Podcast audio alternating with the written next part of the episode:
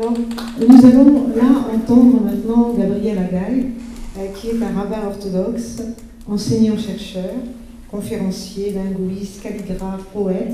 Il a énormément de cordes à, son arc. Il est maître initiateur dans une tradition mystique non dualiste du judaïsme séfarade, remontant jusqu'à Moïse. Et vous allez avec nous évoquer la question du défi de la transmission de la tradition mystique, de la tradition mystique juive bien sûr, dans une modernité qui vous apparaît superficielle. Vous avez la parole. Merci Valéza pour ce délivré impressionnant.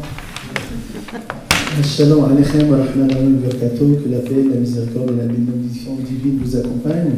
C'est en hébreu ce qu'on dit en arabe Assalamu alaikum wa rahmatullahi wa euh, alors c'est un immense plaisir d'être ici pour le lancement de cette revue Conscience Sophie. Et donc euh, c'est vraiment un honneur de, soutenir ce genre d'initiative nécessaire dans, ce monde moderne. Et en même temps, c'était une surprise d'être en face de deux magnifiques calligraphies de Jamal Dawi que j'apprécie beaucoup et voilà, elles sont là, elles, m'inspirent énormément. Euh, ma femme est dans la salle aussi, donc euh, elle se cache là-bas. Du coup, je vais faire attention à ce que je dis. Alors, j'ai eu un, collègue à moi, euh, aux États-Unis, et qui, on, lui a proposé une nouvelle synagogue. Et donc, il parlait avec le président de la synagogue. Il dit euh, bon, Monsieur le rabbin, quel, va être le sujet de votre homélie du, du, du Shabbat matin? Euh, pendant le service et le rabbin dit bon ben, je vais parler de l'importance de l'observation des préceptes du Shabbat. Alors le, président lui dit écoutez monsieur le rabbin, euh, ici euh, aux États-Unis les gens prennent la voiture, etc. Donc c'est un petit peu problématique, ils vont être vexés, parler d'autre chose. on va parler de l'importance de manger cachère, de manger. monsieur le rabbin, vous savez, ici, on ne pas, on peut pas manger cachère. il y a des gens qui mangent des crevettes, voilà, un petit peu. bon. Alors Rama réfléchit, dit bon, euh, je vais parler de l'importance de la, pureté familiale, des lois, de, des relations entre le mari et la femme. Ah, monsieur le ici il n'y a pas de bain rituel. Les gens font un petit peu, euh, voilà, il y a des gens qui sont mariés avec des noms juifs aussi, donc euh, vous allez vexer tout le monde. Alors mon collègue est un petit peu énervé, il dit mais de quoi vous voulez que je parle? Le président lui dit bah, parler de judaïsme.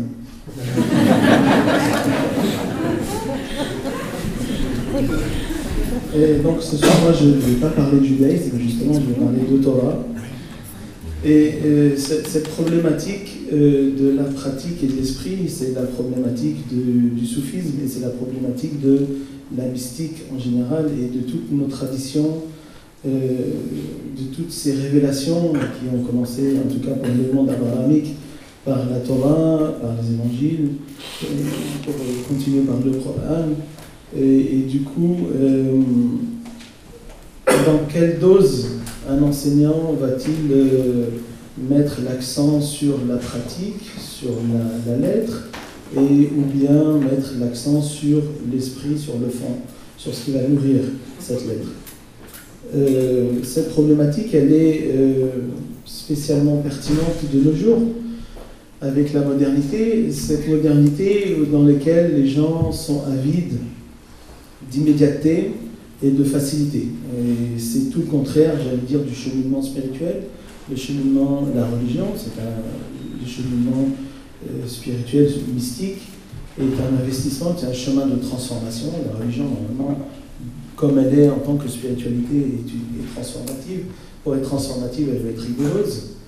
Et euh, de nos jours, on veut tout tout de suite. C'est-à-dire qu'à l'instar de, de, ce qui se passe à la télévision, euh, on veut devenir star immédiatement sans jamais avoir travaillé, on veut devenir riche sans, aussi sans jamais avoir travaillé, etc. Donc on veut cette immédiateté, cette facilité qui est l'apanage de, la modernité. On a, désappris l'effort en fait, et on a désappris la, la, valeur euh, de l'effort, et du coup, quand ces gens-là, comme le disait Koutsi viennent et disent je veux devenir soufi, c'est-à-dire qu'ils veulent devenir immédiatement soufi. Voilà, ils veulent devenir roumi tout de suite.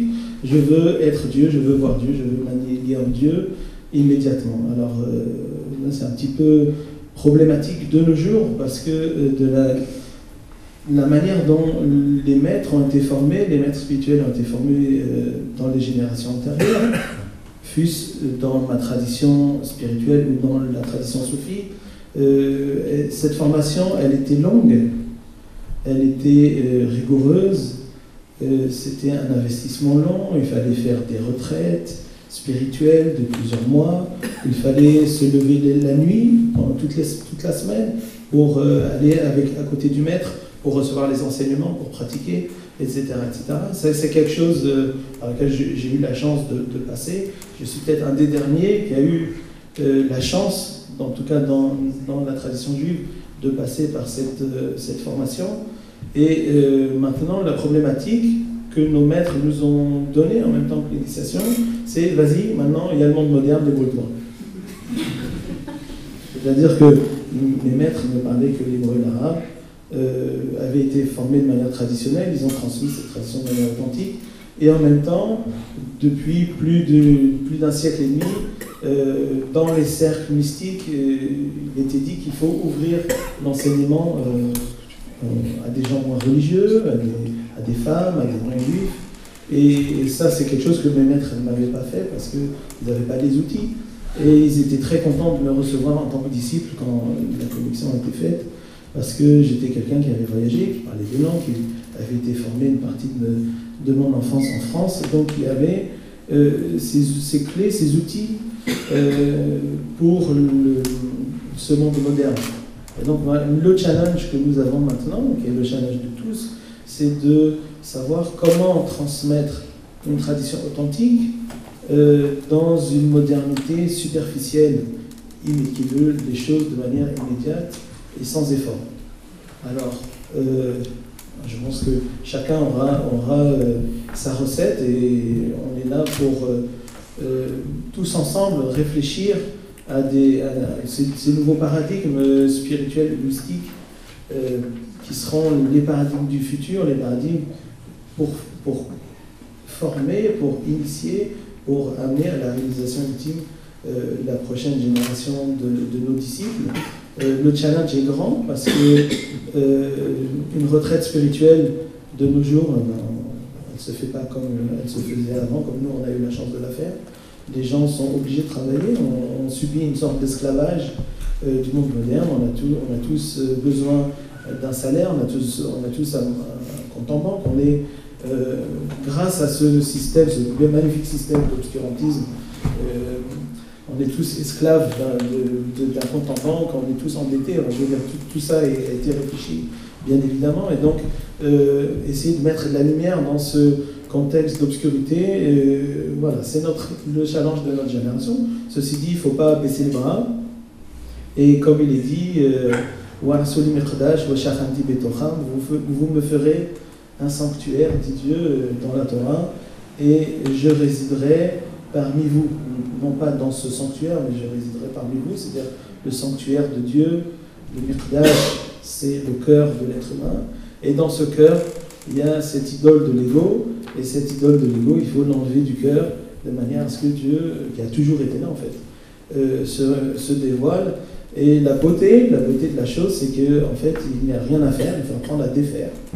Et, donc apprendre à défaire, en fait, euh, il faut réapprendre à enseigner comment défaire dans ce monde qui est euh, justement euh, noyé dans l'avoir, noyé dans le faire, noyé dans le paraître, pour retrouver euh, cette beauté de l'être, l'être ultime. Et le nom de Dieu en hébreu, le tétragramme Yod He Wav est une, une, est une réalisation du verbe être dans toutes ses facettes, le passé, le présent et le futur. Donc retrouver l'être ultime, il n'y a que Dieu qui est, et nous, si nous sommes, c'est parce que Dieu est en nous. Et une fois qu'on a retrouvé cet être ultime, alors à ce moment-là, nous faisons le choix, et c'est Dieu qui fait tout à notre place.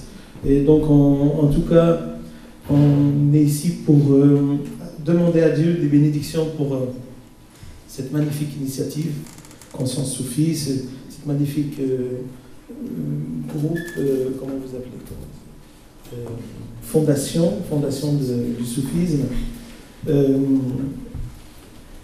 Euh, et en même temps, j'allais dire, ça c'est pour les gens qui lisent, il y a aussi des, gens qui ne lisent pas. Et il faudrait peut-être penser à faire une sorte de, de, convention ou de, quelque chose, un grand, un grand salon des confréries au Bourget, dans lequel, voilà, pourquoi pas, hein. Euh, et là, là, le soufisme, en tout cas l'islam spirituel, la spiritualité, la mystique euh, musulmane aura pignon sur rue. Euh, et les curieux, les curieux viendront et auront contact. donc il n'y a pas seulement la lecture, mais il y a aussi les actions plus grandes en tout cas. Voilà, en tout cas, mes bénédictions. merci à vous tous. Merci. Vous avez dit c'est tout tout de suite ou c'est l'effort. Et dans le soufisme, il me semble que on n'est pas soufi. Personne n'est soufi. Nous ne pouvons être que des cheminants dans la voie. On chemine. Des aspirants. Des aspirants. Encore plus joli. Des aspirants dans la voie. Alors on sait tous que l'enseignement, c'est des strates, des strates d'apprentissage. Euh, il faut continuer. Euh, c'est pas euh, des tweets. Euh, la spiritualité, c'est pas, ça s'apprend pas par des tweets, ça s'apprend par une expérience, un vécu. Et puis, euh, vous nous avez dit quelque chose de très beau à la fin.